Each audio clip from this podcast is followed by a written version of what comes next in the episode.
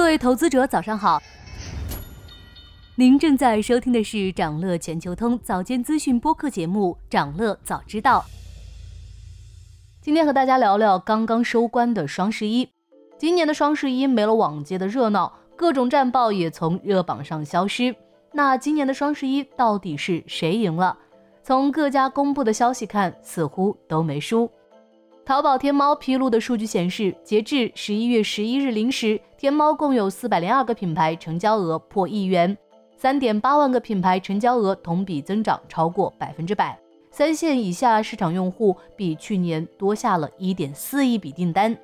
京东也公布称，京东双十一成交额、订单量、用户数齐创新高，京东彩销直播火爆出圈，总观看人数已突破三点八亿。目前累计超过六十个品牌销售破十亿元，近两万个品牌成交额同比增长超三倍，新商家成交单量环比增长超五倍。另外，拼多多、抖音、快手、小红书等平台披露的数据也显示增长明显。表面上看欣欣向荣，但不知道大家有没有发现，这两年京东、阿里都很默契的不再公布销售额，其中的原因很可能和增速放缓有关。随着电商新增用户减少，市场趋于饱和，直播电商参与角逐，京东、阿里这种老牌电商的压力不断增加。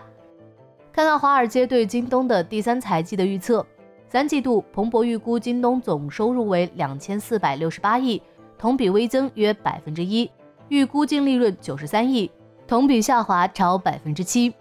京东电商业务主要受消费板块复苏缓慢的影响。今年消费者明显更加精明理性，各大电商平台都在拼低价，这些对电商业务的业绩都造成了不小的阻碍。相比京东、阿里第三季度的预估业绩明显好一些。第三季度，彭博预计阿里营收两千二百四十亿元，同比增长超百分之八，而预估净利润为四百亿元，同比增长百分之十八以上。阿里的电商业务同样受宏观经济环境影响。但为什么阿里预估的业绩明显好于京东？的确，国内电商行业的环境和消费需求都很难令电商保持较好的增速，所以阿里把部分目光投向海外。阿里海外电商业务增长很快，二季度国际零售业务收入超一百七十一亿元，同比大增百分之六十。阿里决策上的胜利让其在复杂的行业环境中还有不错的增速。并且在本届双十一的促销中，阿里也取得了不错的成绩。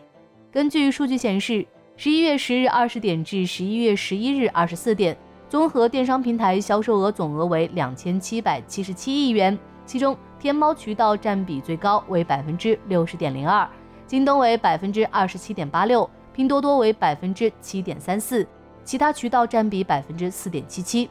从销售数据来看，阿里明显是赢家。但此时输赢已经不再重要。报道显示，全网双十一 GMV 增速从二零一九年的百分之五十一点八滑到二零二一年的百分之十二点二，近两年更是没有战报，数据仅择优公示，这些都在表明双十一的意义正在消散。